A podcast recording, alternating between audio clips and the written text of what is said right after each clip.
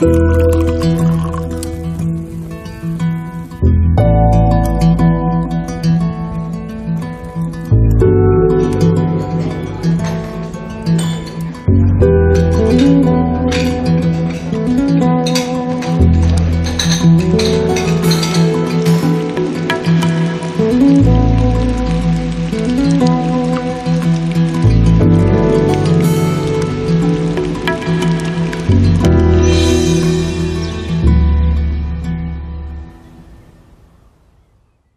herzlich willkommen zum Genusscast.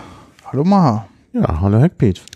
Heute ist, was ist denn heute Mittwoch eigentlich? Ich kann das nicht reintragen. Ja, Mittwoch, heute ist der 3. Oktober. 3. Oktober, Tag der deutschen Einheit. Andere Leute schlafen und wir arbeiten. Ähm, genau, Tag der deutschen Einheit am 3.10.2018. Wir haben jetzt, glaube ich, 16.21 Uhr und das ist die 40. Folge Genusscast. Mhm. Und wir haben ein tolles Thema dabei. Und zwar ein Weinthema. Wir hatten das letzte Mal schon wieder angekündigt, dass es jetzt ein bisschen weinlastiger oder flüssigkeitenlastiger sein wird, wie, wie ja, weil es jetzt einfach so viel ist, wir noch so viel aufarbeiten müssen. Ja, Und genau. heute arbeiten wir eine bestimmte Weinfamilie auf. Genau, eine Familie von Rebsorten. Und zwar die Burgunderfamilie. Und es gibt einen Grund dafür, nämlich ich habe ja so ein Weinabo bei der BASF bestellt. BASF ist ein Chemiekonzern. Und äh, ja, der hat auch einen Weinkeller. Einen sehr guten sogar. Einen sehr guten. Ja. Weißt du mehr darüber? Hm, Ich weiß nur, dass er international wohl sehr anerkannt ist, dass er eine sehr, sehr exklusive Auswahl hat. Das Ganze hat wohl im Eigenbedarf begonnen, dass sie für Mhm. das Feierabendhaus einen Weinkeller aufgebaut haben. sogar Anfang des 20. Jahrhunderts, 1901, haben die Mhm. schon angefangen. Und Ja, ich dachte ja immer, die hätten, weil sie auch äh, äh, Landwirtschaftsprodukte machen als Chemiekonzern, da ein besonderes Verhältnis zu den Winzern. Stimmt aber gar nicht. Das Mhm. hatten sie nämlich 1901 noch nicht. Da haben sie noch gar, gar, nicht, gar nichts für die Landwirtschaft hergestellt. Denn was haben sie zunächst hergestellt? ja, was wohl? Soda. Na, wie der Name schon sagt. Ja, genau. Was heißt? Badische Anilin und Sodafabrik. Ja, na, vor allen Dingen Anilin. Ja. Was ist Anilin? Ein, Ver ein Verbrennstoff hier, irgendwie, irgendwie so Ding, Ding. Ja, ich sehe schon, sehe schon, der Techniker. Ha? Nee, Anilin ist ein, ein Farbstoff oder eine Grundlage für Farbstoffe. Stimmt, Aniline, genau richtig, ja klar. Genau. Und äh, das war halt sehr wichtig für die Textilindustrie. Die brauchte das. Und äh, im 19. Jahrhundert hat man dann eben da Fortschritte gemacht, eben auch Farbstoffe künstlich herzustellen auf Anilinbasis. Vorher musste man das immer von weit her importieren, Indigo und solche Sachen. Mhm. Äh, ja, und äh, da wurde dann diese Firma gegründet äh, und die hat Anilin hergestellt und Soda. Was ist Soda? Ja, Soda ist auch ein, ein Chemie-Ding. Also Ja, aber wofür braucht man das? Zum Beispiel fürs, fürs Backen.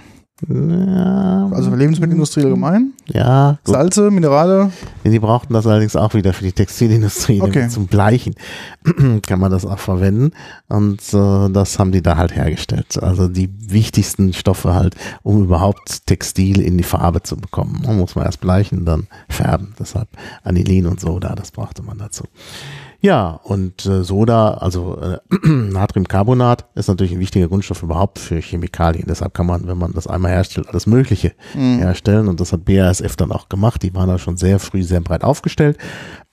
Aber im Vordergrund standen eben Farben äh, und die ganze Geschichte mit, äh, äh, ja, mit Agrarchemie kam dann also erst im 20. Jahrhundert. Mhm. Recht spät eigentlich erst dazu. Ähm, obwohl das heute sehr wichtig ist. Ja. Und äh, die haben halt dann eben äh, äh, für den Eigenbedarf angefangen mit dem Weinkeller. Und der Weinkeller ist inzwischen einer der größten Weinhändler Deutschlands. Okay. Er hat zu den zehn größten Weinhändlern. Wow, muss ich auch nicht. Also das ist wirklich äh, und auch wirklich äh, ein sehr großer Umfang. Also man kann das alles in der Wikipedia nachlesen. Ich habe es jetzt nicht im Kopf. Äh, also es gibt, äh, die haben auch sehr eine riesen Weinauswahl und so.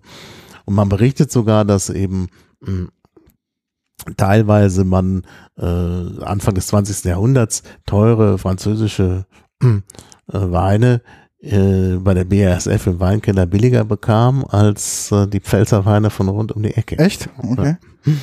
Ja, äh, und wie gesagt, sie machen halt so, so ein Weinabo, was ich abonniert habe.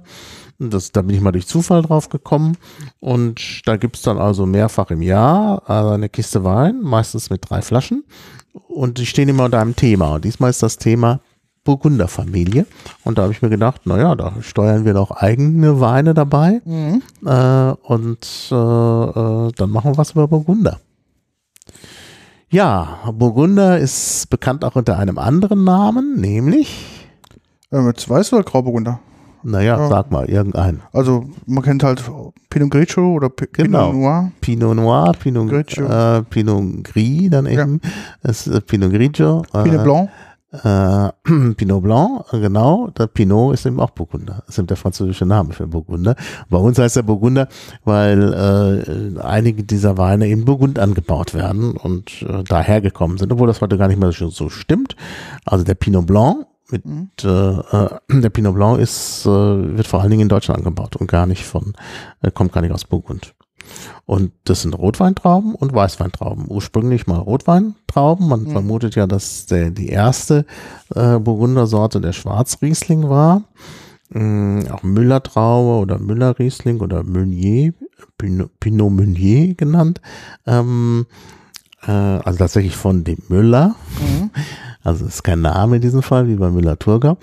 Ähm, und das äh, gab es dann halt Mutationen und wir kommen auch noch zu den Kreuzungen Mhm. später. Aber wir beginnen mit einer Mutation und zwar von Rot zu Weiß. Das ist praktisch zufällig passiert.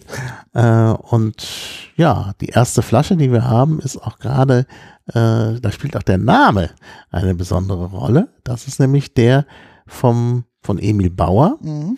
Und da steht drauf Pinot Grigio, Pinot Gris und dann steht Bullshit, Drink a Real Grauburgunder.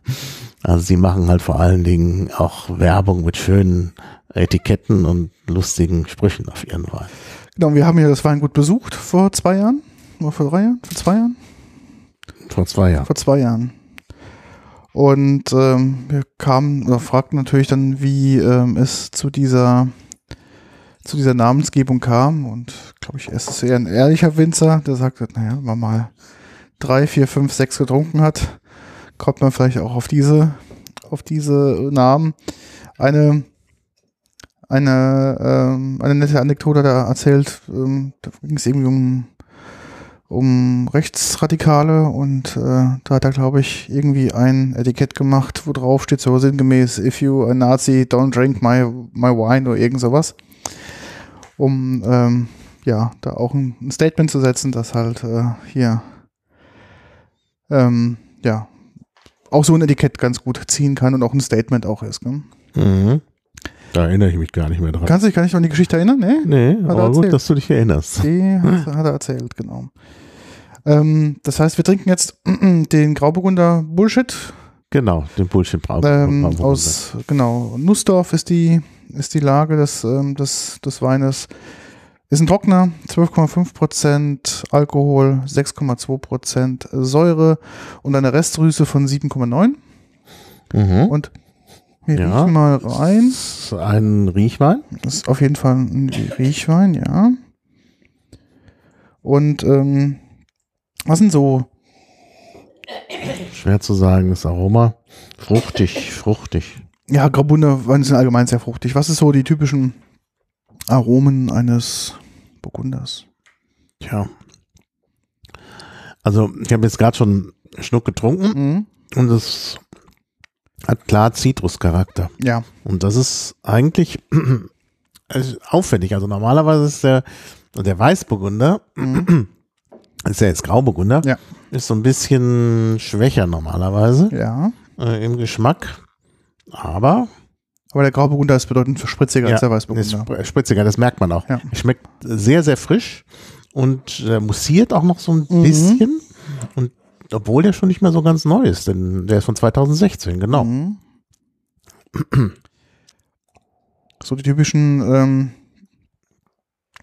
ähm, die typischen Aromen eines ähm, also eines Grauburgunders in der Mhm. Richtung.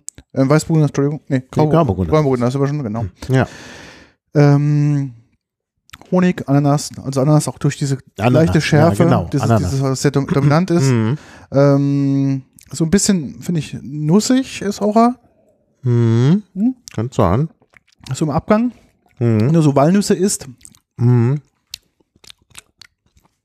Ja, im Abgang. Mhm. Natürlich Säure bei so einem Wein sehr zurückhaltend, obwohl vom Mhm. Datenblatt her eigentlich die Säure schon Ja. sehr präsent ist. Ja. Na, er hat ja immer noch sieben Gramm Restzucker Mhm. und das merkt man auch. Also er ist schon äh, relativ ausgewogen. Das habe ich ihn ja auch gekauft. Mhm. Wenn er jetzt einfach nur jetzt trocken wäre, wäre das nicht genug für mich. Mhm. Also ich fand ihn eigentlich ganz ausgewogen. Jetzt habe ich ihn gekauft, beziehungsweise ich habe ihn auch zum Verschenken gekauft, Mhm. wegen des Etiketts und wegen der Sprachspielerei, weil da eben das Etikett ja eigentlich dreisprachig ist, wenn man so will. Mhm. Also Italienisch, Französisch und Deutsch. Mhm. Und das fand ich eigentlich ganz gut. Es gibt übrigens in Deutschland noch eine andere Bezeichnung, die man manchmal sieht. Ruhländer. Ja. Das ist auch der, der, der, die gleiche Rebsorte. Also das ist schon auch interessant, ähm, dass es so eine unterschiedliche Bezeichnung gibt. Mhm. Gerade in, in Franken läuft das manchmal unter Ruhländer.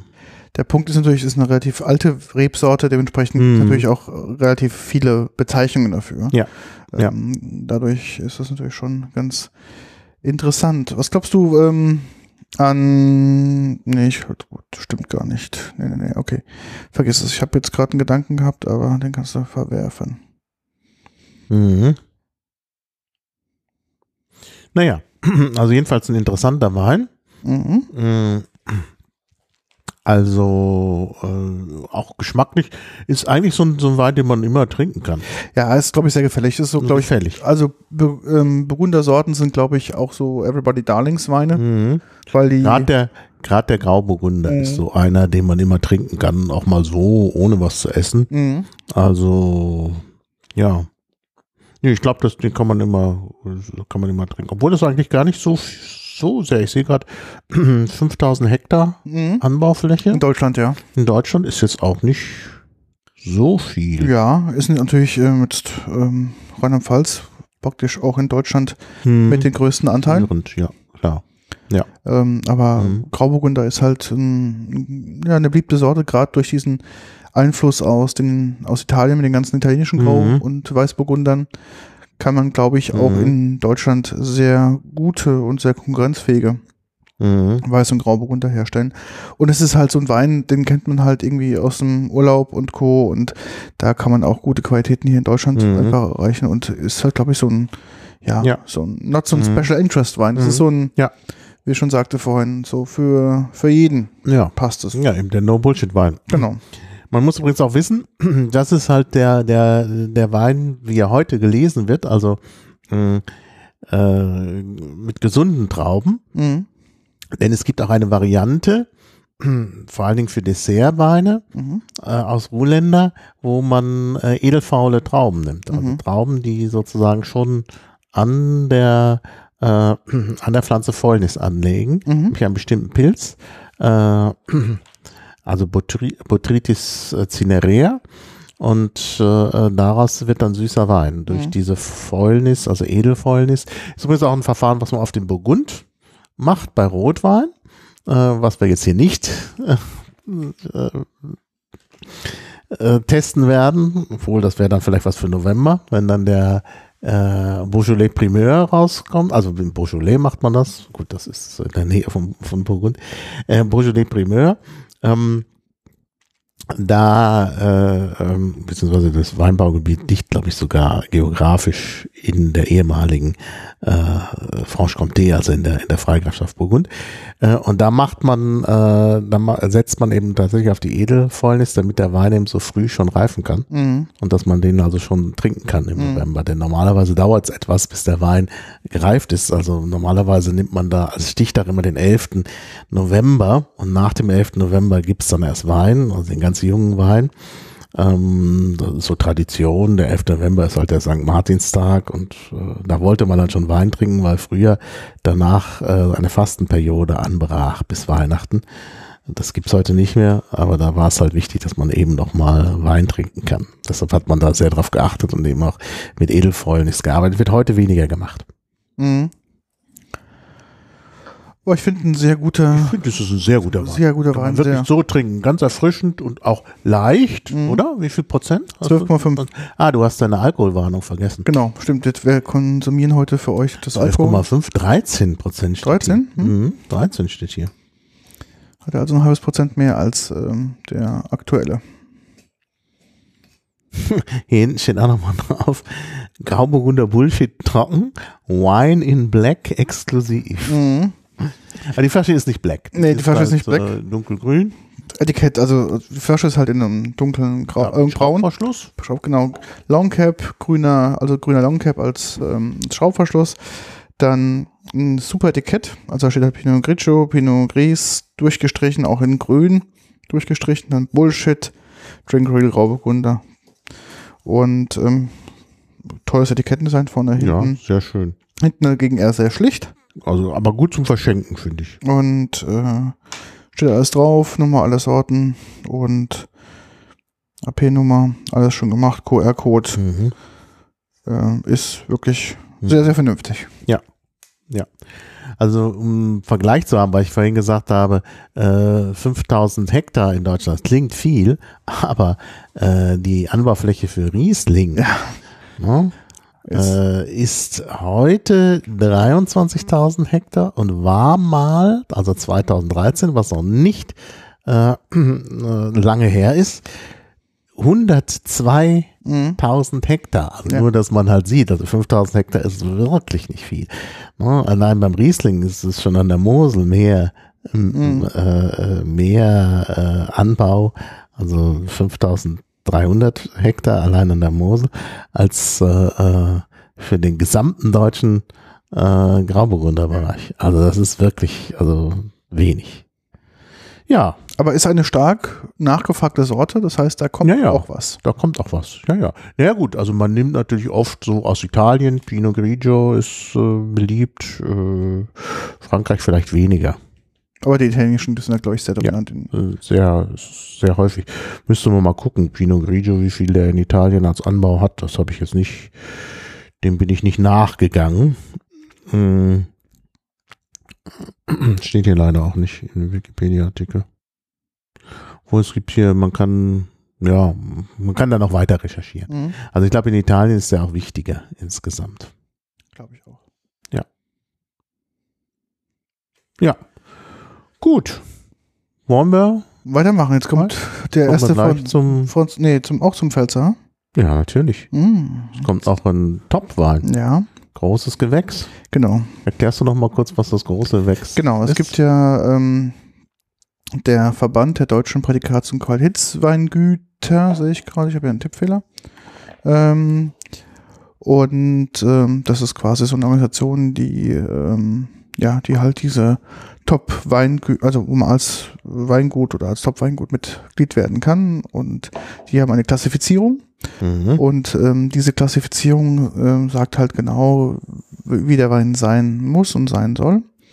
Und dementsprechend gibt's halt für das Thema ähm, großes Gewächs oder auch große Lage genannt, ist es quasi die absolute Spitzenlage. Das ist quasi vom Qualitätsstrang her, ist es der, der, vierte, der vierte Strang. Bedeutet, die unterste Qualität ist Gutsweine, dann geht's an die Ortsweine, dann an die ersten Lagen und dann die großen Lagen. Mhm. Und die großen Lagen sind quasi so das Exklusivste vom Exklusivsten, ähm, ähm, was natürlich dann auch in sehr, sehr hochwertigen Weinen ähm, sich ni- niederschlägt. Also alle, sage ich mal, Top-Weingüter, ähm, die man vielleicht auch so kennt, ähm, auch speziell die, in der Pfalz wir besucht haben, sind halt auch Mitglied des VDPs und dementsprechend haben wir halt auch da die Möglichkeit, ähm, auch die großen Gewächse auch zu vergleichen und ähm, ja, ich freue mich schon mal auf ein großes Gewächs, weil es meistens was Besonderes ist. Ja.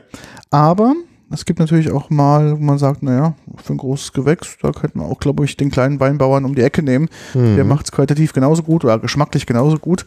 Ähm, da musst du jetzt nicht quasi den Premiumpreis zahlen, obwohl natürlich die ähm, auch ganz strikte Vorgaben für die, ähm, ja, das ähm, für die Lese und die Pflege des Weinbergs für große Gewächse natürlich gilt. Das heißt, das ist natürlich alles sehr, sehr stark ähm, ja, so, ge so gemacht und so gestaltet, dass man wirklich da der, die Spitzenqualitäten auch bewahren kann. Ne? Geht natürlich auch darum, dass meistens ja auch alte und Spitzenlagen sind, die auch dann landschaftlich weiterhin ähm, bewirtschaftet werden und so weiter. Das heißt, man kann da einfach nicht ähm, dieses Mikroklima, was da über Jahre entstanden ist, äh, über Jahrhunderte entstanden ist, einfach dann mit, äh, was weiß ich, neue Bepflanzungen und sonst irgendwas zerstören, sondern da muss man schon auch sehr, sehr auf die Umwelt und auf den einzelnen Weinstocken, auf die Weinrebe schon sehr drauf achten. Mhm. Und ähm, ja, das, das Ergebnis daraus ist halt natürlich dann die beste Qualität in die Flasche zu kriegen und dementsprechend ähm, hast du da auch ähm, oftmals eine sehr, sehr gute, also du kannst nichts falsch machen, wenn du das verschenkst, dann machst du eigentlich nichts falsch. Ja, also jetzt noch kurz zur Erklärung. Das ist der erste Wein aus dem Genusspaket. Wir Mhm. hatten ja, äh, also der äh, Bullshit ist sozusagen Eigenzukauf gewesen. Da waren wir selbst und jetzt kommt halt das, äh, das große, das erste große Gewächs. Genau. Also ich bin sehr gespannt. Bin auch sehr gespannt. Flaschendesign Philipp Kuhn ist das Weingut, Ja, müssen wir dazu was sagen. ist auch verlinkt. Genau. Das heißt, wir haben eine dunkelbraune Flasche, wo auch das GG und die Trauben in, den, in die Flasche reinge, also die auch da haben sind. Das heißt, man sieht es im Glas drin. Hat vorne ein Etikett, was eigentlich Philipp Kuhn steht Gold drauf. Ein einfacher Schriftzug. Dunkelblau hinterlegt. Unten drunter kommt dann das eigentliche Etikett, wo es zwei Löwen einem, ein Wappen quasi umfassen. Und dann steht drauf 2016 Kirschgarten, das ist die Lage. Und dann steht drauf Pinot Blanc, GG für großes Gewächs. Unten drunter Pfalz. Auf der Rückseite auch etwas aufwendigeres gestelltes Etikett, auch mit einem ähm, VDP-Logo drin, mit einem Pflichtangaben. 13 Prozent, genau. Ich bin gespannt. Ich bin Also gespannt. ich kann noch ein bisschen mehr dazu sagen. ja. Ähm, also, du hast auch gesagt hier, äh, Laumersheimer Kirschgarten ist eben die Lage. Äh, und ähm, dieser Wein, und deshalb steht auch vorne Pinot Blanc drauf, man will also mit dem französischen Namen nicht einfach nur Bullshit betreiben, sondern andeuten, dass der auch noch im Fass ausgebaut ist. Also wir müssen dann auch Holznoten hinterher haben. Und ähm, das Besondere, äh, durch eine besondere Technik, ist der Säuregehalt niedrig gehalten worden, nämlich durch die Technik der Batonnage. Mhm. Jetzt frage ich natürlich den Pfälzer, Batonnage. Nee, Ist zwar französisch, aber eigentlich ein Pfälzer Wort. nee, sagt mir jetzt leider Äh, nichts. Batonnage ist das Umrühren der Hefe. Ah, okay. Die Hefe wird immer wieder umgerührt, Umgerührt, ja, genau. sodass sie wieder in Mhm. Kontakt mit der Flüssigkeit steht und damit, also mit diesem mm, Most und dadurch eben noch mehr äh, Zucker abbauen kann. Genau, ja. Und ähm, ja, äh, und eben auch Säure abbauen kann. Mhm. Und das ist, äh, äh, ja, das ist eine besondere Technik. Das wird hier gemacht. Das ist auch aufwendig. Also hier ist wirklich viel Arbeit in den Wein geflossen. Deshalb ist der auch nicht so ganz billig. Mhm. Ich habe mal geguckt bei Vivino. Ich glaube, den Durchschnittspreis, wenn ich mich richtig erinnere. Ähm, ich hoffe, ich sage jetzt nichts Falsches. Da muss ich vielleicht gleich nochmal gucken. Äh, war bei 28 Euro. Genau, kann gut sein. Also ich finde es realistisch. also das ist diese Flasche. Das Also ist jetzt nicht das Thema. Außergewöhnliches. Und man merkt es auch. Wenn man riecht, Mhm. merkt man schon die Fassnoten. Mhm. Also so ein bisschen französischer, französisches Holz, Mhm. würde ich sagen. Jetzt Oh, sehr mal. dicht, sehr, sehr dicht. Mhm. Ja, ganz toll. Der ist in der Mitte so ein bisschen süßlicher und dann wird er wieder trocken. Ja, Das merkt man auch, sehr schön. trocken im Abgang, aber sehr ausgeglichen. Weil sowohl Süße wie Trockenes ähm, da äh, drin ist. Also wirklich harmonisch. 13% Alkohol und die Fassnote merkt man auch. Mhm. Gerade im Abgang merkt man es, Mhm. so dass äh, die Fassnote im Mund. Mhm. Und auch, wie gesagt, wenn man dran riecht. Mhm. Hat halt diese leichte Eichennote. Mhm. Cassis wäre da so mein. Ja, Cassis. Mhm. Cassis. Ganz klar Cassis-Note. merkt man auch, auch nicht sofort am Anfang. Mhm. Die kommt in der Mitte durch und bleibt dann auch etwas. Mhm. Mhm. Doch, der ist sehr lecker. Aroma hat ein bisschen, ja, also man merkt so, dass so Rotwein, also den Übergang praktisch, äh, normalerweise trinkt man ja aus, aus dem Holz eher Rotwein als Weißwein. Und dadurch hat er auch so ein bisschen so einen Charakter. Mhm. Ja. Oh doch, sehr, sehr gut. Sehr, sehr gut. Also sehr harmonisch. Mhm. Also wie gesagt, Pinot Noir ist der Ursprung. Der Pinot Blanc ist eben durch Mutation Mhm. entstanden. Und diese Mutation ist in Frankreich nicht gut angekommen. Äh, Und äh, dadurch, er ist zwar jetzt Weißburgunder, aber wird vor allen Dingen in Deutschland angebaut. Mhm. Und ist da auch wichtig, einen, äh, eine wichtige Rebsorte. Ich glaube sogar, ich glaube, so, ich weiß nicht genau, müssen wir jetzt nochmal die Statistiken bemühen. Nach dem Riesling, der die wichtigste Rebsorte in Deutschland ist, sogar schon die zweitwichtigste. Mhm. Also ist sehr häufig in Deutschland. Aber selten in dieser, in dieser Qualität. Also es ist Mhm. wirklich ein toller Wein.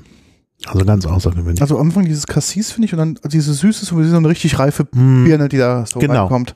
ja, ja, Birne. Mhm. Eher, also Cassis und Birne.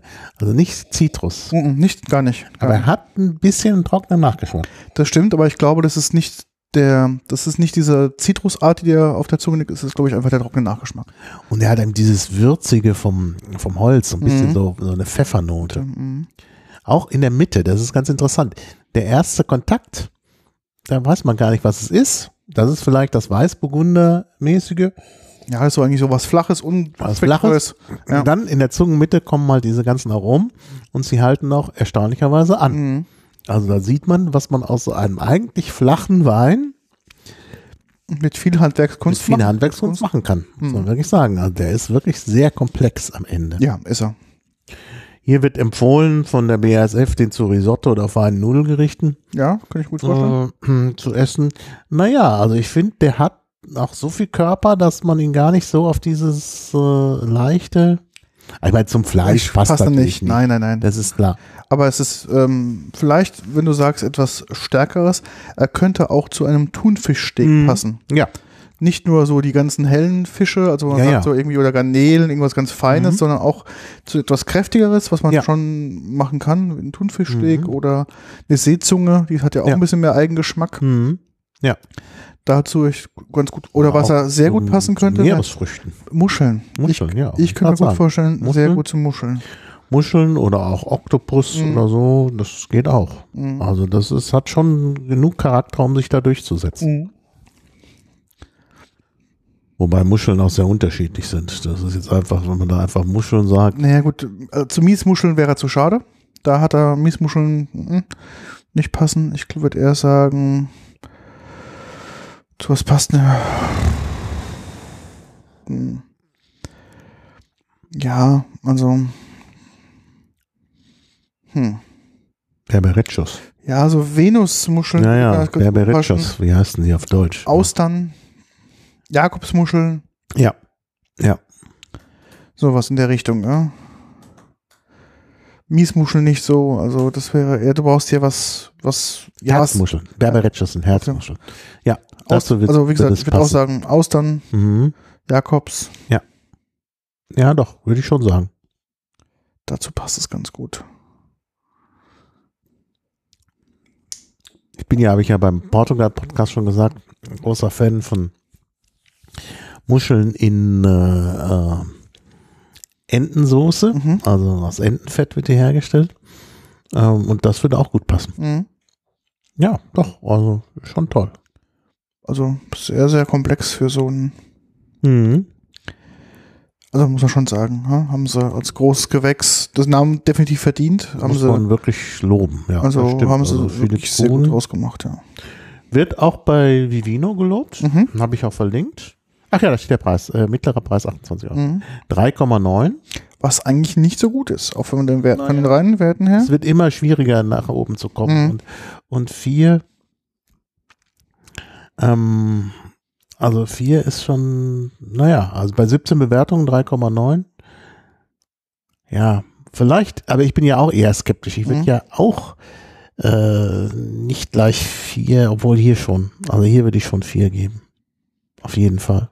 Vielleicht sogar viereinhalb. Hier gibt auch einer 4,5. Vier Bewertungen 4,5.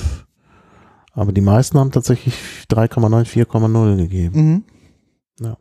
Also es liegt auch, äh, liegt auch am, am Jahrgang. Was Der haben wir für einen jetzt hier? 2016 ist eigentlich so fast der 2016. schlechteste. Ja, ja. Die, die ganz tollen Bewertungen sind 2013, 2017. Mhm.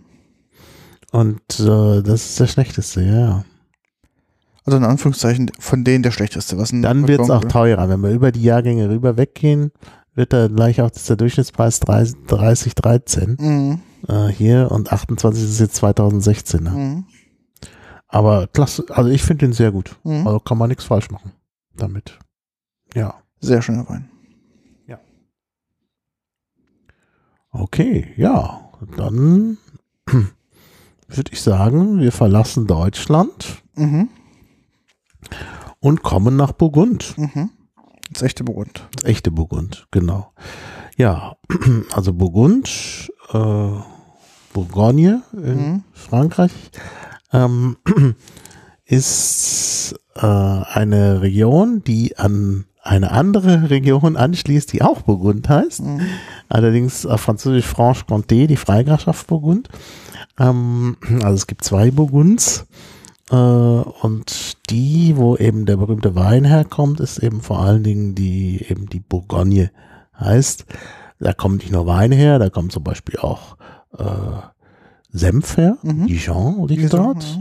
Und die Nordspitze grenzt schon an die Champagne und da kommt natürlich auch Cremant de Bourgogne her, also der kleine Bruder des Champagners. Mhm. Äh, ja, und da gibt es ein, äh, ein Untergebiet, ein Weinbaugebiet, nämlich Rully. Und da war ich sogar schon mal. Mhm. Und zwar sozusagen auf der Durchreise.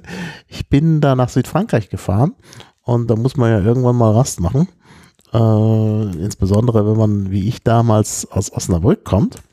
Und äh, da war ich nämlich Assistent und äh, bin von da aus nach Frankreich gefahren und musste natürlich dann irgendwo Rast machen. Und das war genau in Rully.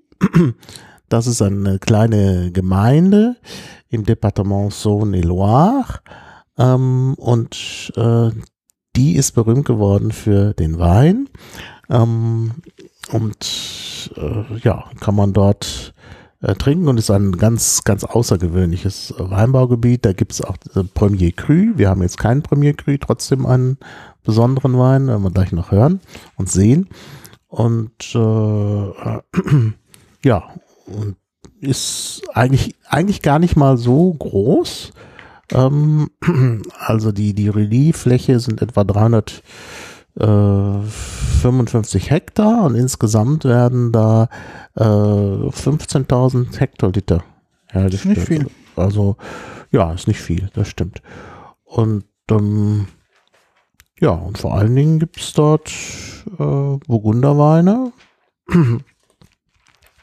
Ja, wir sind ja in Burgund, klar. Das ist jetzt nicht über, überraschend. Äh, ja, dann können wir den mal hier probieren. Also Mhm. der kommt von einem Weingut namens Louis Max. Louis Max, also man merkt den deutschen Einfluss. Äh, ja, und äh, hat diese an, äh, also die, die Lage ist, heißt Plantenay, Plantenay, ist gerade mal drei Hektar groß und liegt relativ hoch, also 300 Meter über dem Meer, gut, ist zwar nicht so hoch, aber äh, im Vergleich, also wenn die, die, äh, das Anbaugebiet in Burgund ist relativ flach, da baut man also in der, in der Fläche an, gibt es ja in der, in der Pfalz auch. Ja. Ähm, ja, und jetzt bin ich gespannt, denn der ist auch nicht so ganz günstig. Ach, hier ist sogar eine Karte. Ah, da kann man nochmal sehen, wo es liegt. Also bei Beaune, äh, Côte de Beaune und da liegt zwischen Beaune und Dijon liegt äh, das äh, Weingut Louis Max. Okay. Also ich bin gespannt. Ich bin auch sehr gespannt. Ähm, was der mir so zu bieten Aber hat. wir haben zu der Farbe nichts gesagt. Die waren Ja. alle sehr hell. Alle, ja, ja, Dieser, also- dieser ist, glaube ich, sogar noch heller. Also es ist, da hat man fast den Eindruck, man habe Wasser im Glas. ja, es ist also, Sehr hell. Und er hat jetzt auch eine grüne Flasche. Da gibt es natürlich dann auch entsprechend, äh, entsprechend den grünen Eindruck. Aber wenn der im Glas ist, ist es sehr hell. also ich habe jetzt bis dato, darum habe ich auch nichts gesagt, farblich waren jetzt alle, ja, Standard, Sehr jetzt hell. nicht, nicht, wo ich sagen würde, wow, hat mich jetzt, wäre jetzt irgendwas auffällig gewesen. Ja. Oh, aber riecht schon sehr, Riecht schon sehr grasig. Also was ist das für eine Rebsorte erstmal? Es ist jetzt kein Basisburgunder, sondern eine Kreuzung, Mhm. eine Burgunderkreuzung, nämlich Chardonnay. Genau.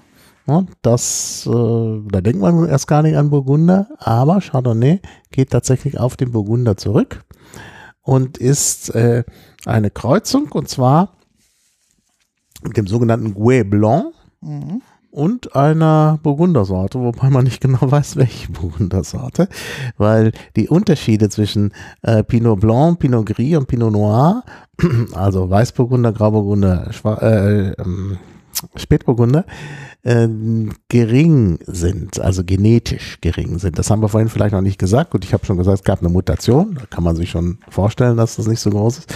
Und man kann es nicht herausfinden. Also das wissen die Menschen, die sich mit Ampelographie, also mit der Rebsortenkunde beschäftigen, noch nicht genau.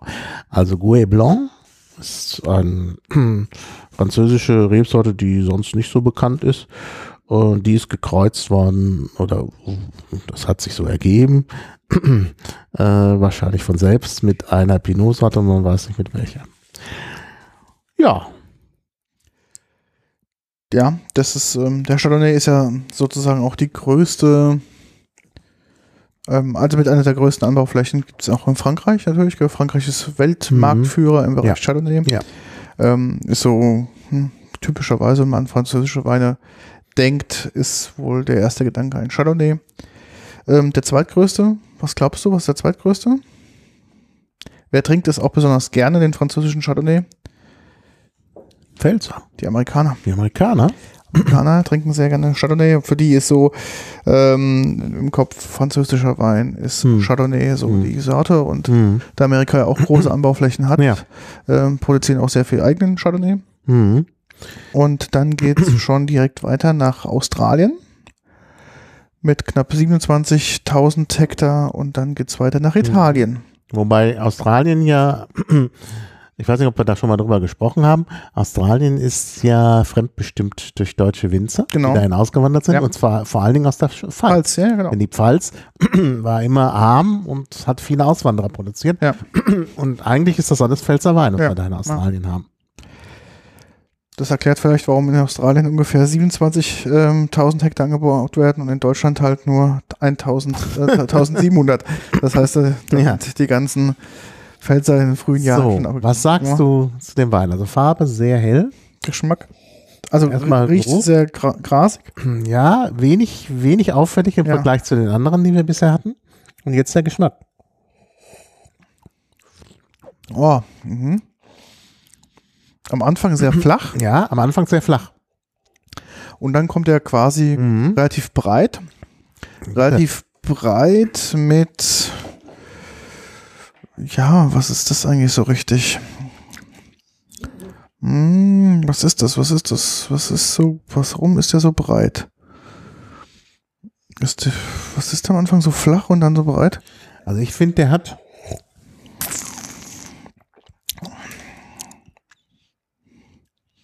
Hm. Also ich finde, man schmeckt Barrique. Ja, Holz kommt Eine raus. Leichte Holznote. Und er war auch zwölf Monate im Barrique. Also man, merkt man schon, ja. Dadurch ist er auch so, so, so dick, so, also fast schon Mhm. so dickflüssig im Mund. Zitrus, finde ich. Mhm.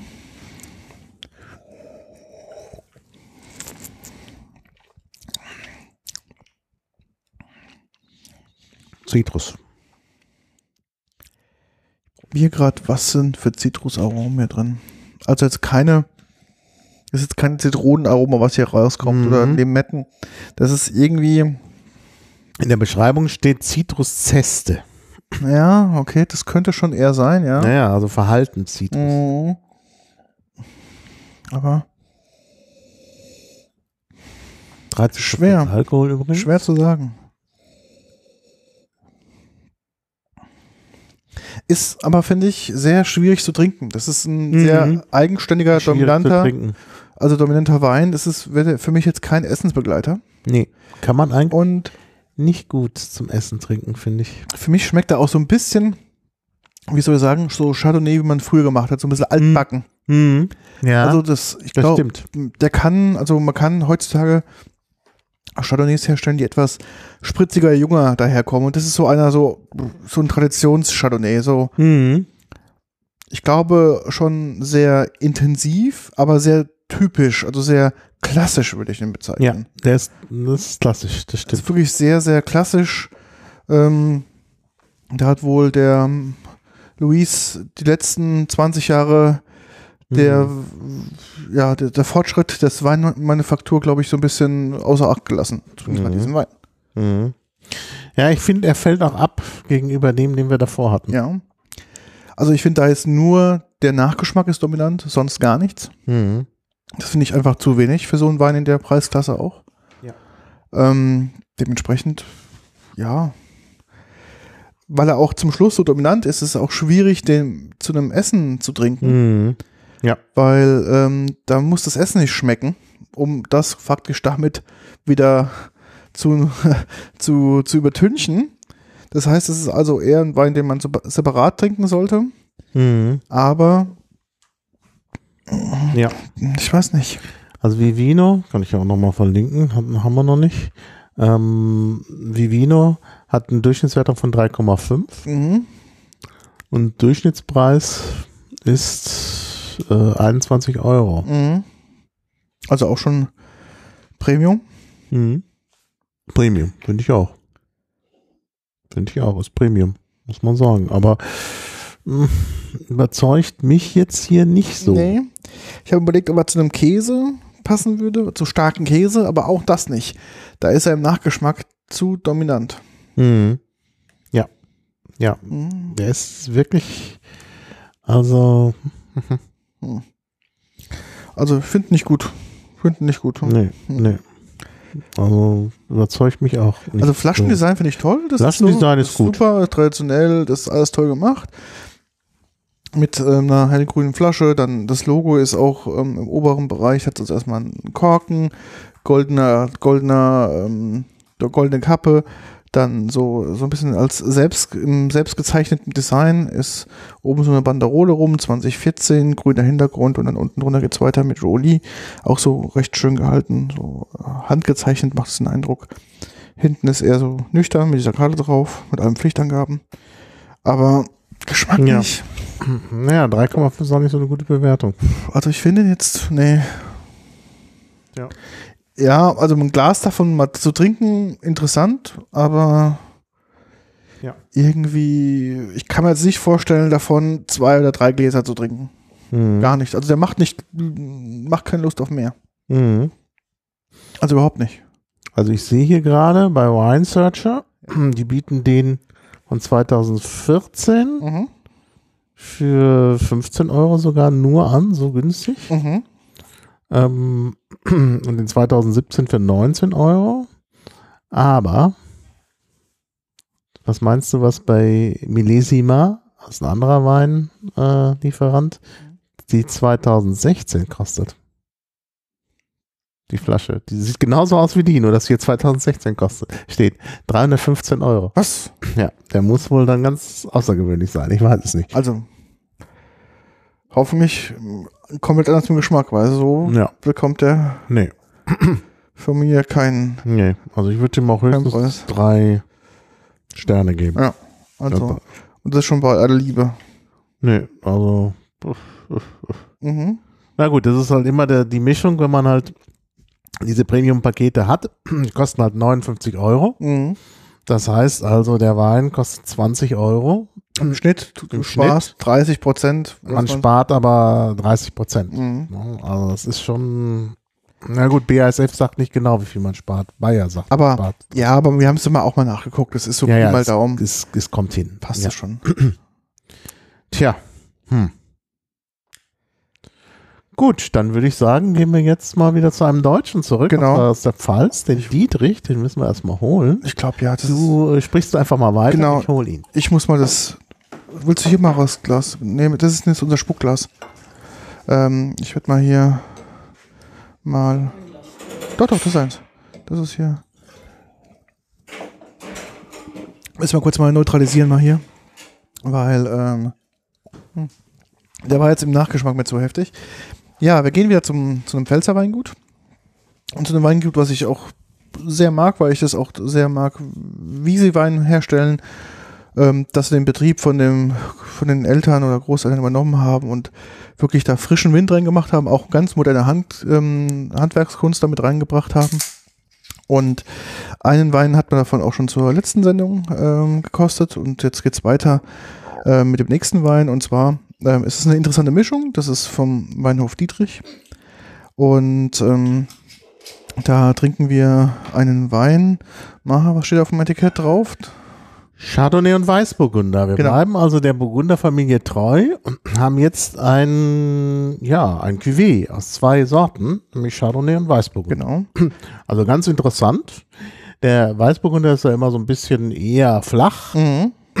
Gut, wir hatten jetzt auch ein bisschen Ausnahmen. Wir sind da besonders ausgebaut worden.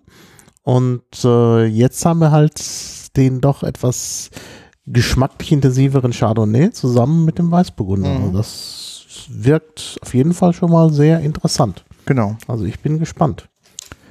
Also die Flasche kannst du ja mal kurz beschreiben, Genau. während ich schon mal dran rieche. Genau, Dietrich wieder ähm, typisch Longcap. Dann unten drunter, unter dem Longcap steht Dietrich in silberner Schrift. Dann kommt wieder das Etikettendesign, ist, äh, je nachdem, welcher Liga man von den Dietrich-Weinen nimmt, ist halt oben das Etikett in weiß gehalten. Dietrich in so einem, ja, Silber-Aufschrift drauf, dann schon 2016 Chardonnay und Weißburgunder drauf. Dann ist das Etikett quasi unterteilt optisch in, ja, so einem dunkel-silbernen Ton, der geprägt ist. Da steht drauf wieder Pfalz mit dem Logo drauf. Hinten die Pflichtangaben alle sehr nüchtern gehalten, also dementsprechend von vorne her sehr, sehr schön. Ähm, von der Farbe her ist er eigentlich quasi auch, ja, auch sehr unauffällig. Sieht also auch wieder sehr hell. Sehr hell, ja. Aber Riechen er riecht ist schon mal- intensiv. sehr intensiv. Und jetzt bin ich gespannt. Ich auch. Oh, Hm. Sehr schön. mhm. Ja, also weich, steigt also weißburgunderisch ein, Mhm. Hat aber dann sofort, sofort sehr fruchtige Noten Mhm. Aber dennoch am Abgang trocken. und im Abgang trocken, ja. Aber der Abgang ist nachhaltig. Wirklich Das sehr nachhaltig, ja. Denn der Weißburgunder hat in der Regel nicht so viel Ja. Abgang. Wie alkoholisch ist der denn? Der hat jetzt ähm, 12,5 Prozent. Auch, doch. Hm. Also kein leichter Wein. Kein leichter Wein, aber macht dadurch wirklich eine relativ breites Spektrum hat der Wein und es ist sehr Mhm. breit. Also der ist Sehr nicht fruchtig, genau Ja, meins. Ich weiß nicht, warum ich den nicht gekauft habe. Vielleicht, als wir vor zwei Jahren da waren, hatte er den nicht. Noch nicht. Also ist mir nicht aufgefallen, sonst hätte ich den gekauft. Ich finde die Kombination einfach toll. Das ist eigentlich meine, meine Geschmacksrichtung. Und ich bin ja gar nicht so der Burgund-Fan, aber das ist natürlich so, da merkst du halt, der, man kann aus diesen beiden Sorten Mhm. also wirklich was Geiles einfach Ja. kreieren. Ich hatte zu Hause ja auch keinen Chardonnay gefunden, Mhm. obwohl ich damals sehr auf den Altum Chardonnay von Vollmar abgefahren bin, Mhm. den ich aber nicht mehr habe. Der ist aufgetrunken. Und habe ich auch nicht mehr nachbestellt. Es gibt da vielleicht noch Reste Mhm. irgendwo im Internet. Ähm, oder bei Vollmar direkt. Aber das ist ein guter Ersatz. Man merkt so, diese reifen Früchte sind drin. Was Also- kostet der denn? Ich meine, Dietrich hat, fand ich ja immer ein bisschen schon in der Preisgestaltung etwas zu hoch. Also ich kann dich beruhigen, er ist günstiger als der Max, günstiger als das große Gewächs von Kuhn, Okay. kann ich ja sagen. Das ist keine Kunst. Ähm, ich gla- ich habe jetzt leider die aktuelle Preisliste nicht mit Preisen offen, aber ich kann mich erinnern, der liegt so um die, ich glaube 12 Euro, vielleicht 10 Euro. Irgend sowas, 10 bis 12 Euro. Wir können mal gucken, was äh, Vivino sagt als, ähm, als, äh, als Ding. Ich habe das vorhin verlinkt. Aber Vivino sagt jetzt, ups, er kann den Link nicht mehr finden. Was? Ja, ah doch, jetzt habe ich ihn. Man muss bloß hinten die Dinge wegmachen. Warte mal, ich mach mal den Link in den, in den Reihen. Fünf, die Zeile 45, über die sprechen wir. Warte mal, Mhm. du hast gleich den neuen Link drin. Und zwar der hier. Ich gucke gerade mal auf das PDF von Dietrich, das habe ich nämlich gerade gefunden. Und das habe ich auch verlinkt. Ach so. Dann- Genau. Wir haben jetzt ähm, den 20 und 16. Hier ist nur der 2015er abgebildet. Ähm, dementsprechend äh, ist der leider nicht bewertet, sondern doch, der 2016 ist auch bewertet. Doch, da ist. Ah. Warte, ich verlinke den richtigen sogar, mit dem richtigen Jahrgang. Dann tue ich mal die Zeile 45 nochmal editieren. Dann kriegst du gleich den komplett richtigen. Ich habe nämlich nur bei Vivino den 2015er gefunden. Jetzt Mhm. sind wir richtig. Hat eine 4,0 bekommen, nur eine Bewertung. Ja. Mittlerer Preis Na 7,20 gut, Euro. das ist wahrscheinlich von uns. Äh, Nee, nee, waren wir nicht. Mittlerer Preis 7,20 Euro, also vielleicht doch unter 10 Euro. mhm. Ja, unter 10 Euro. Ja, Mhm. gut. Ähm, die Bewertung kannst, glaube ich, eher du lesen statt ich, weil das in einer Sprache ist, die, glaube ich, du besser verstehen kannst als ich.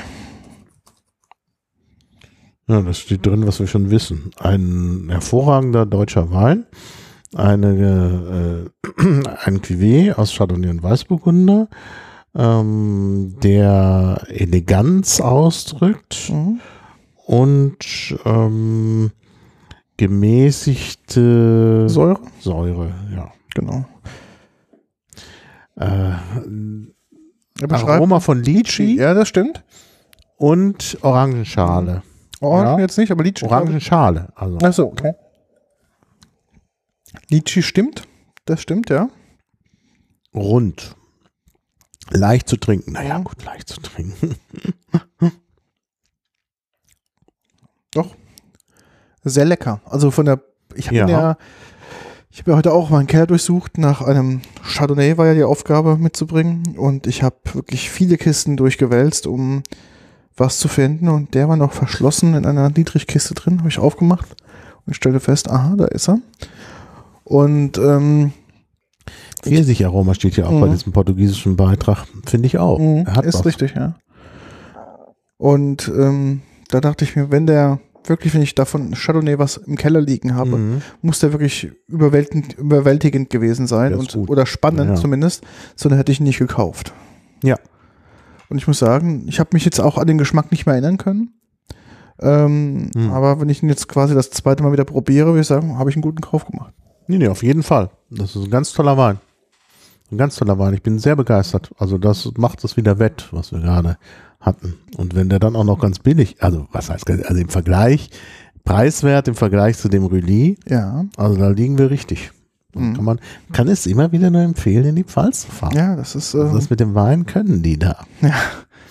Das klingt jetzt, das wären wir gekauft. Ich weise nochmal darauf hin, wir sind nicht gekauft. genau nicht gesponsert, nicht gekauft. Aber ich glaube, ich das trinkt, das, ähm, weil es auch so ein bisschen modern gemacht ist, trinkt, glaube ich, Hm. gefällt uns noch besser. Vielleicht jemand, der so ganz klassisch unterwegs ist, wird vielleicht diesen Louis Max mögen, weil es, glaube ich, Mhm. so einfach ist, wie es damals gemacht wurde. Genau. Und das ist ein klassischer. das ist ganz das ist ein klassisch. ganz klassischer Wein. Und in Frankreich fährt man auch auf sowas ab. Also ich glaube, für das französische Publikum ist der genau Mhm. richtig. Aber- Vielleicht ist das deutsche Publikum da schon. Ich glaube, es ist auch speziell adressiert an das junge deutsche Publikum. Ja, genau. Dass du, Genau. du willst halt diese modernen Weine haben, die frische Noten drin haben und nicht so, Ja. ja, so ein, ja, so ein, so ein Langweiler, sondern was Komplexeres, auch so ein bisschen Spiel. Und Das ist wohl wahr. Also ich glaube, dass sich da auch viel verändert hat in Deutschland ähm, in letzter Zeit. Und äh, ich glaube, das sind die Weine, die jetzt ankommen. Mhm. Man sieht man ja auch, wenn wir mal, wir selten zwar, ach, da warst du gar nicht mit, stimmt, du warst ja verhindert. Ähm, also Peter ist jetzt immer mal verhindert, weil er jetzt da äh, Familienausbau betreibt. Ähm, wir waren äh, neulich mal wieder bei Luther und Wegener. Mhm. Das ist ja hier so ein Weinhaus, wo man auch essen kann. Nicht so ganz ehrlich, würde ich sagen. Also Mhm. die das Preis-Leistungs-Verhältnis, also die Preise sind schon sehr hoch. Mhm. Aber da sieht man ja auch, was auf der Karte ist. Und man sieht bei dem, beim Wein, dass es ganz klar in diese Richtung geht, von der wir sprachen. Also, wir haben halt viele so Sachen, jetzt wenn man jetzt mal die Pfalz anschaut, dann ne, der oft mh, erwähnte Markus Schneider Mhm. und so. Also diese Sachen, die eben tatsächlich auch so einen Jungen Touch haben. jungen Touch haben. Ja. Also die handwerklich auf einem sehr, sehr hohen Niveau sind, ähm, wo man sagt, okay, man kann auch Nuancen dieses Weines ausbauen, die man vielleicht früher in der klassischen Reinlehre vielleicht nicht so ausgebaut hat, wie man das heute tun kann, auch technisch tun kann, muss man auch sagen. Da ist ja auch in den letzten Jahren auch technisch relativ viel passiert, dass überhaupt sowas äh, gehen Mhm. kann. Und dann merkt man doch, das spiegelt sich dann wieder in so einem Produkt, wo man dann merkt, okay, guckt man sich so eine Art Klassiker an, ist der halt wirklich eher angestaubt als, Mhm. als irgendwie, äh, ja, ein, ein sicherer Hafen. Also zumindest für mich. Das Ja. ist dann für mich dann doch relativ schwer zu trinken. Und hier sage ich, okay, das ist lecker, das ist einfach zu trinken, das ist spritzig, das hat wirklich eine Komplexität, das hat eine Reife, das hat eine Fülle, die ähm, ich gerade hier beim Louis Max gesucht habe. Mhm. Ja, äh, genau. Genau. Ich glaube, es gibt in Deutschland auch inzwischen eine gewisse Tendenz. Das ist ja eben das auch, was Schneider und andere machen, zum Cuvée. Mhm. Also früher hat, war das in Deutschland, glaube ich, Nicht so, der, nicht der so. reine aber Wein war immer der reine Wein und so. Was ja in anderen Ländern nicht der Fall war. Ja. Also das war, glaube ich, ein, besonders in Deutschland wichtig und inzwischen lässt man sich eben auch äh, durchaus mal so ein Cuvée schmecken und da gibt's tolle Ergebnisse. Und das ist ja, zeigt, es sich hier, zeigt sich hier auch gerade. Man kann natürlich dann auch mit genau diesen Stärken der beiden Rebsorten natürlich auch arbeiten gell? und Mhm. dadurch halt auch ein sehr, sehr gutes und interessantes Produkt äh, damit auch auf die Beine stellen, wie man hier gerade in dieser Flasche sieht. Mhm. Ja, ganz toll. Ich würde, bevor Ja, wir den nächsten toll. nehmen, nochmal einen Schluck nehmen, weil ich fand den so gut, dass ich glaube ich noch einen Schluck habe. Ja, ja, das schadet ja nicht. Guck mal her. Was mit dir? Ja, meine Mutter ist anderweitig beschäftigt. Also wir haben, können da kurz äh, offenlegen, dass, dass ich meine Mutter hier zu Gast habe, die hier mitprobiert. Mhm. Und Ah, wirklich toll. Ein ganz toller Wein. mhm.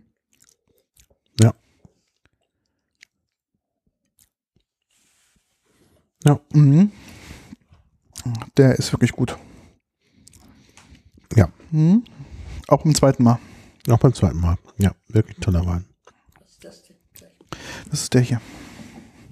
Ja, also wirklich klasse. Ich bin wirklich sehr angetan. Also ich habe vielleicht Dietrich unterschätzt. Mhm. Und als wir da waren, wirkte das alles so Unehrlich, sehr unehrlich. hochmäßig. Ja, naja. Und es ist aber wirklich toll. Also sie können es wirklich. Also die beiden, das sind ja zwei Brüder. Ja, ja. Der eine kann wirklich Wein machen, der andere kann schwer. Finde ich gar nicht so. Ähm, der eine kann gut Wein machen, der andere kann gut, sage ich mal, Geschäfte machen. Mhm. Und ich glaube, die Kombination bei den beiden ist schon, Ja. ist schon sehr gut. Ja. Und ähm, das Anwesen, was wir da haben mit dieser, Mhm. mit dieser tollen Ja, ja. draußen Sitzmöglichkeit Da ist kann man draußen toll. sitzen am Hagen und dann hat man so einen weiten Ausblick. auch Richtung also Südwesten, da kann man den Sonnenuntergang sehen. Ach, das ist schon schön. Das ist schon schön, ja. Gute, gute Küche haben sie da, das, das passt schon. Ich habe es bisher noch nicht ausprobieren können, aber der Rest spricht für sich. Mhm. So, jetzt spüle ich mal das Glas durch. Und wir haben noch einen Rotwein. Gib mal dein Glas her, Ja. spüle ich mal durch. Den habe ich kurz auch in unseren Weinkühlschrank gelegt, weil Wir drin ein bisschen heizen mussten, hat doch. Wir heizen mussten. Und das ist halt auch nicht so gut. Bei Rotwein heißt es zwar immer Zimmertemperatur, aber das, die Zimmertemperatur richtet sich natürlich an mittelalterlichen Klöstern aus. Ja. Und da war eben immer 18 Grad. Mhm. Und wir haben jetzt hier vielleicht 25 Grad. Und das ist, ähm, naja, das ist halt schon noch anders. Wir mussten es hier ein bisschen wärmer machen, weil es draußen kalt ist und weil ich bei mir zu Hause zurzeit keine Heizung habe. Kannst du gucken, in hier. Berlin, da ist halt, Genau. Da sind halt die Heizung eingestellt, wenn der, wenn der Vermieter es will und der ist noch nicht so weit. Der ist überlastet. Guck mal, die Temperaturanzeige ist doch neben dir. Ja. Du kannst ja mal gucken. Die visuelle. Die digitale haben wir natürlich auch. Ja, die ist hier visuell, die ist jetzt gerade bei 24, äh, 4, also Nee, 23,5 oder Okay. nein, 23, 23. Das ist keine 24 Ja, Grad. also 23 Grad 24 Grad und das ist äh, und und ist halt leider bei uns sind nur noch 18 Grad und das ist halt unangenehm. Heute war noch der Feiertag, da hat sowieso niemand was gemacht. Also nächste Woche soll dann geheizt werden. Ne? Ich bin gespannt. Bis dahin holen wir uns da eine Erkältung. So, ich äh, äh, hole mal oder vielleicht kannst du holen, weil ich hier gerade Ja, einen Fehler in unserem Dings entdeckt habe, was ich korrigieren muss. So, den findet man vielleicht häufiger. Also Weißburgunder mit SZ.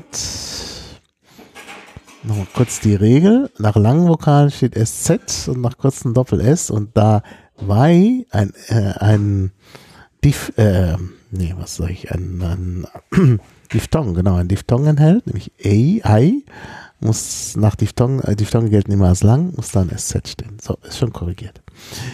Hast du schon korrigiert. So, Ich öffne mal. Ja, also ich bin gespannt. Der ist jetzt auch aus dem Weinpaket. Und zwar ein BASF-Exklusivwein. Bedeutet was? Das bedeutet, dass der nur von BASF verkauft wird. Also man kann den da im Keller bekommen, aber man kommt ihn sonst nicht. Ähm, ein Spätburgunder, jetzt ein Rotwein. Mhm. Heinfelder Kapelle von Bernhard Koch, also auch aus der Pfalz. Und äh, dort äh, auch im Barrique ausgebaut. 14% Alkohol, also sehr alkoholisch. Trinktemperatur wird hier sogar empfohlen 12 bis 14 Grad. Oh, also ein Rotwein, der etwas gekühlt getrunken wird. Ist auch, ähm, finde ich aber sehr, sehr interessant und mag ich auch. Ja, mag ich auch. Es wird hier behauptet, dass es sich beim Spätburgunder um die Königin unter den deutschen äh, Re Rebs, roten Rebsorten handelt. Ich würde das sogar äh, bestätigen, weil ich auch sehr gerne Spätburgunder trinke. Und wir haben ja auch beim letzten Mal beim bei den Wein- Weinen aus der Deutschen Bahn festgestellt, dass uns der Spätburgunder am besten geschmeckt hat. Ähm, interessant ist, dass er ein kühles, dass, dass ähm, der Spätburgunder ein kühles Klima Mhm. braucht. Ja, also in eher äh, gemäßigten oder in kühleren Klimazonen entsteht er. Das ist eben der Vorteil für Deutschland und eben auch für Frankreich Burgund. Da ist eben auch noch relativ kühl. Aber Südfrankreich ginge dann schon nicht mehr und jetzt nach dem Klimawandel sowieso nicht. Die Paraderegion ist eben gerade welche in Deutschland, wo man besonders gut Spätburgunder anbauen kann. Ich würde sagen Baden-Württemberg leider Gottes. Ne? Nein, es ist die Pfalz. Ist wirklich die Pfalz? Nee, Baden-Württemberg ist zu warm. Ist zu warm halt schon, der okay. Punkt. Ne? Also Etikettendesign, kann ich mal sagen. Ähm, also ist eine braune Flasche, Bordeauxfarbenes Etikett. Ähm, das Design von dem Bernhard Koch ist ein Kreis, der ein, ja, der unterteilt ist, also in vier Teile. Und oben quasi einen kleinen Pfeil hat. Ich denke, der guckt so nach Norden. Das ist, glaube ich, Mhm. sogar schon nach Norden. Ja. Drauf steht Bernhard Koch in weißen Buchstaben. Dann geht es weiter in goldenen Buchstaben. 2016 Spätburgunder Heinfelder, Heinfelder Kapelle BASF exklusiv. Mhm. Ähm, die Rückseite oh, ist auch okay, das ist besser gestaltet, auch Bernhard Koch in weiß mit Bo- Bordeauxfarbenen Hintergrund. Auch das Logo nochmal drauf in Gold und unten drunter quasi ein separates Etikett. Merkt man auch wirklich physikalisch, es ist wirklich ein separates Etikett, was ähm, da abgesetzt ist mit allen Pflichtangaben. So, und jetzt kommen hier nochmal ein paar Superlative. Achtung, jetzt bin ich mal gespannt. Ja, Also, also, er ist sehr hell. er ist sehr hell. Gut, das Hm, ist vielleicht Glas. nicht der Superlativ. Äh, also Bernhard Koch ist dem Weinführer von Comio Ja.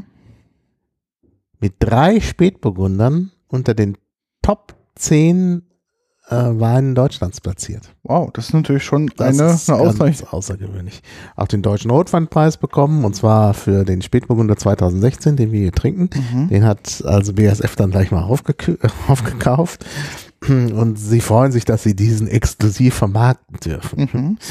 Also ist wirklich ein sehr, sehr außergewöhnlicher Wein. Ich habe auch eine mh, kleine Besprechung hier ähm, verlinkt auf eine sehr kommerzielle ähm, Seite, was ich eigentlich normalerweise nicht mache, aber ist einfach toll, weil, weil die Besprechung einfach so überschwänglich ist.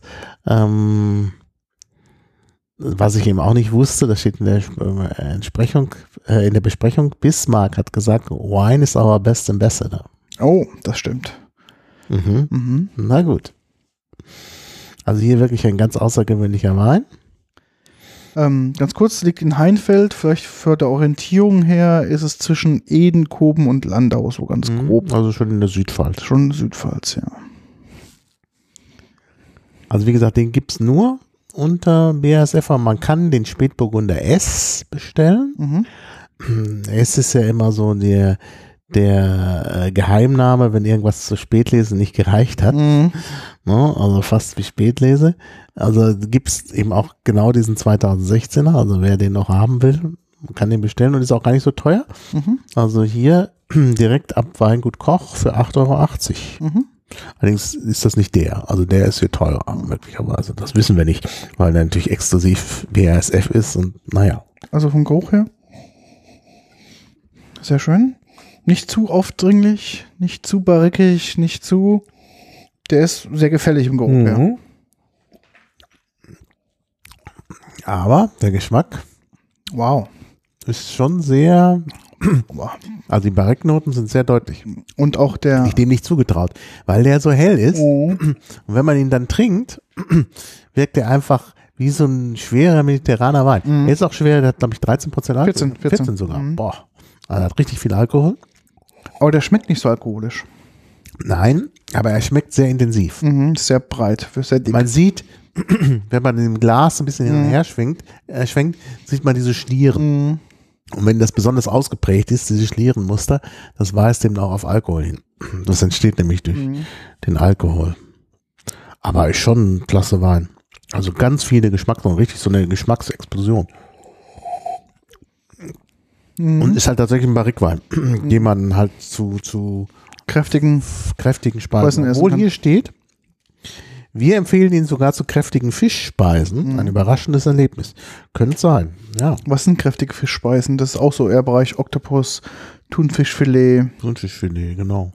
vielleicht auch ein scharf angebratener marinierter Lachs, irgendwas Mhm. wirklich so kräftige Ja. Marinade hat. Ja, ja, das muss schon, ja. Riesengambas in Knoblauch. Ja, ja, denn der würde, würde jetzt mal so ein, so ein Wolfsbarsch erschlagen. Ja, ja, ja. Ja. Also das, ähm, dann schmeckt man nichts mehr vom Mhm. Fisch. Aber interessant. Auf jeden Fall auch wirklich ein toller Wein. Ich will gerade so ein paar Nuancen rauszuschmecken, aber das fällt mir gerade sehr schwer. Doch würzig, Pfeffernoten. Pfeffernoten. Weißer Pfeffer war so mein Gedanke, auch zum Schluss. So ein bisschen scharf ist er schon, Mhm. Aber Vom, vom Geruch, obwohl er nicht so ein Riechwein ist, hat er auch so ein bisschen so Schokonoten. Mhm. vielleicht am beim Barrique Fass. mhm. Und was ist da noch mit drin? Also ich merke vor allen Dingen so Gewürz, also Pfeffer. Mhm. Das ist ganz deutlich. Da kann nicht nur Pfeffer sein. Das Vanille ist es nicht. Nee. Obwohl er erst im ersten Moment auf die Zunge mild. Mhm. Aber er ist schon sehr kräftig.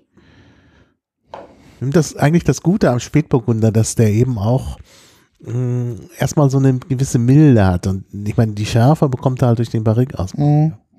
Auch der Tanningehalt ist so ein bisschen. Ja, aber nicht hoch. Mhm. Also hat eine sehr starke Würze, muss man schon sagen. Und ist so ein bisschen. Also man könnte ihn tatsächlich für, einen- für einen mediterranen Wein halten, Mhm. wenn er nicht so hell wäre. Mhm. Und wenn er nicht, also für Duero oder so, hätte er zu wenig Tannin. Aber ich glaube, die Helligkeit kannst, die sind ja auch teilweise nachgeklärt nochmal. Die, die, die, also den kannst du jetzt, Ja, kannst du jetzt auch dunkler machen. Das wäre jetzt, glaube ich, rein eher eine optische Note als wirklich eine, eine geschmackliche Note, was du noch machen könntest. Also da kannst du was dran drehen. Aber da kann man was dran drehen, also zum Beispiel, wie lange man ihn da auf den Schalen liegen Mhm. lässt und so, aber Aber hier, glaube ich, ist das Scharfe so ein bisschen doch nochmal Cassis, mhm.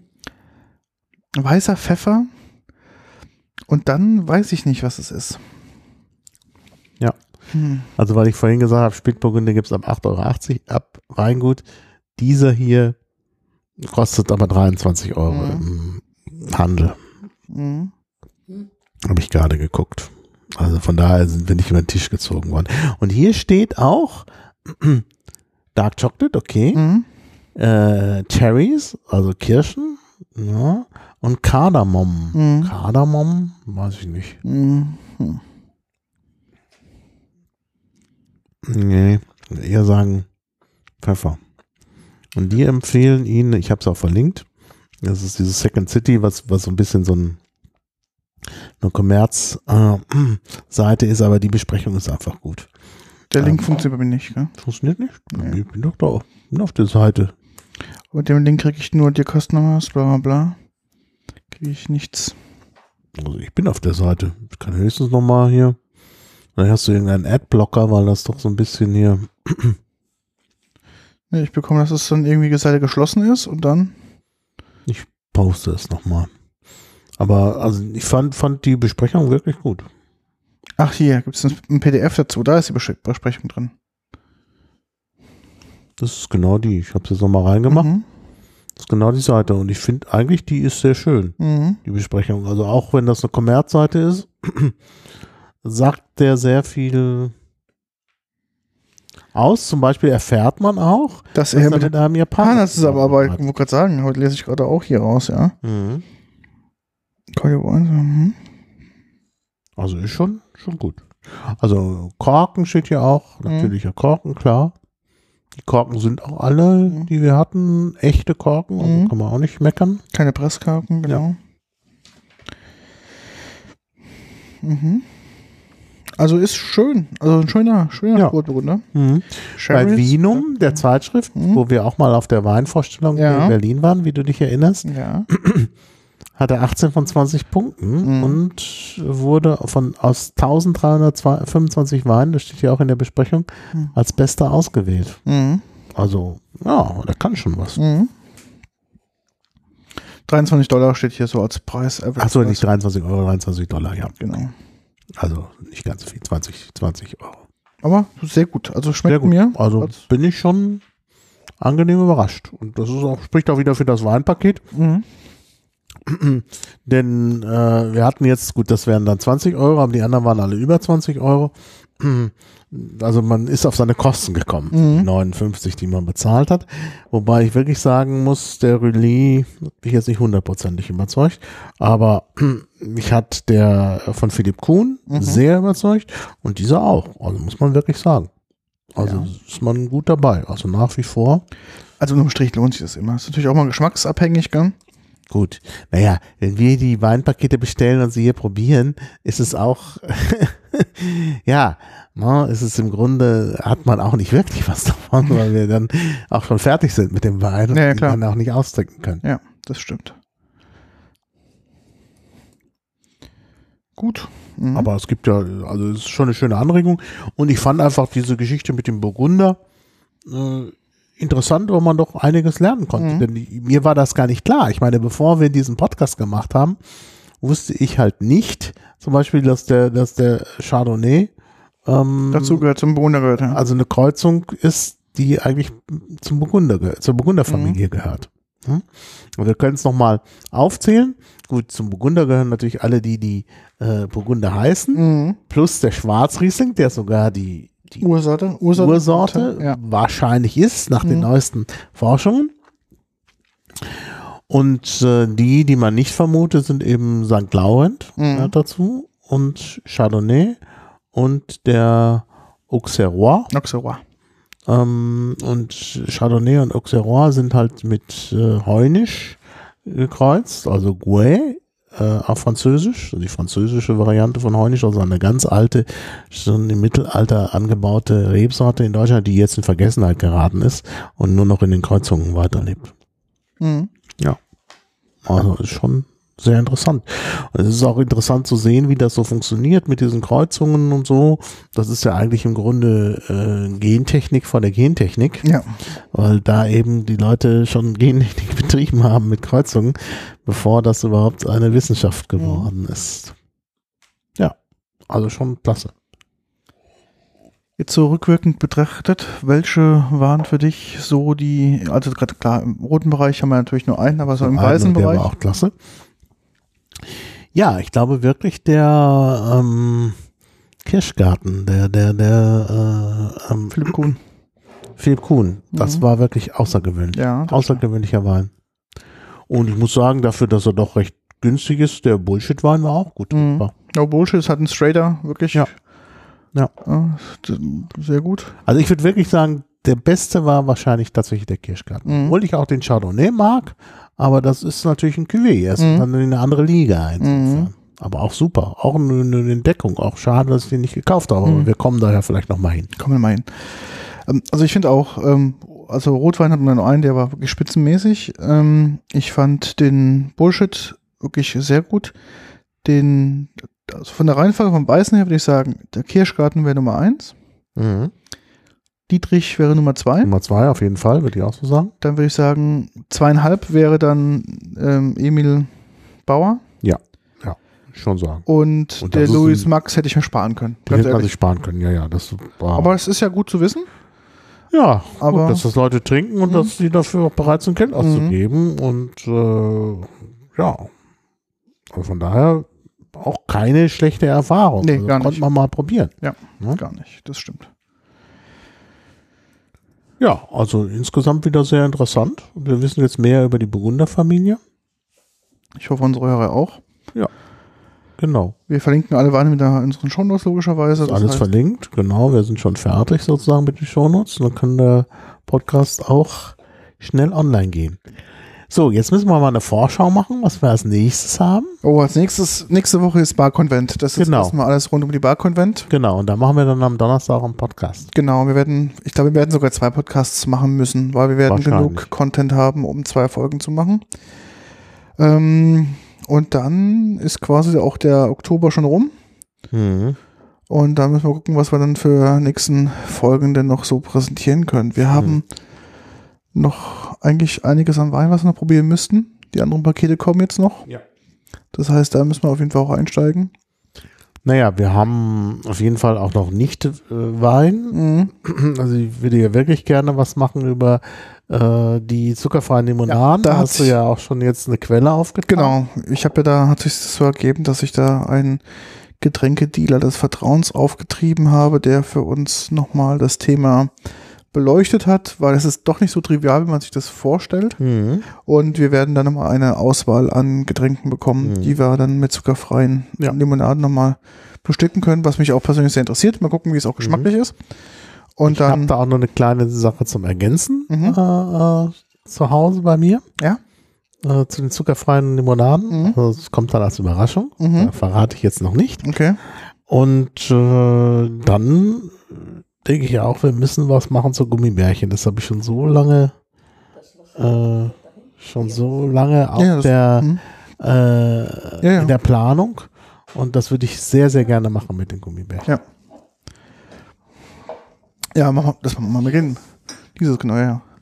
Ähm, können wir machen, klar. Das ist, ähm, glaube ich, jetzt gerade auch für die Winterzeit. Kann man noch ein bisschen drei Ja, Kilo wir noch dürfen ja zunehmen. nicht nur Alkohol machen. Wir Ja, haben nicht mal unsere Statistiken angeschaut. ja, Äh, die nicht alkoholischen Sachen sind, werden besser angenommen. ja. Aber die alkoholischen machen uns mehr Spaß. Ja. Wir machen es auch für uns. Genau. Genau. Deshalb sollten wir es auch nicht unbedingt aufgeben. Ja, Gut. gut. Dann, Würde ich sagen, erstmal vielen Dank. ja, vielen Dank. Achso, wir müssen noch mal gucken, ob irgendwie aus dem Hörerkreis was gekommen ist. Äh, ja, aber jetzt nicht so viel. Nee. Ich habe jetzt nichts. Interessieren, ob das mit dem Podcast abonnieren über iTunes jetzt gut funktioniert, über die eine oder andere Bewertung. Würden wir uns da auch freuen, dass wir da vielleicht Genau. nicht wieder außer Versehen rausfliegen. Ähm, das Und- wäre klasse. Stream machen wir ja demnächst auch nochmal neu. Genau. Aber bisher scheint es auch zu funktionieren mit dem Stream. Also, ich habe jetzt hier mal geguckt. Also, geht. Mhm. Das ist super. Ja. Also, Dann erstmal vielen Dank ja, vielen Dank und, Und bis bald. Tschüss. bis bald. Tschüss.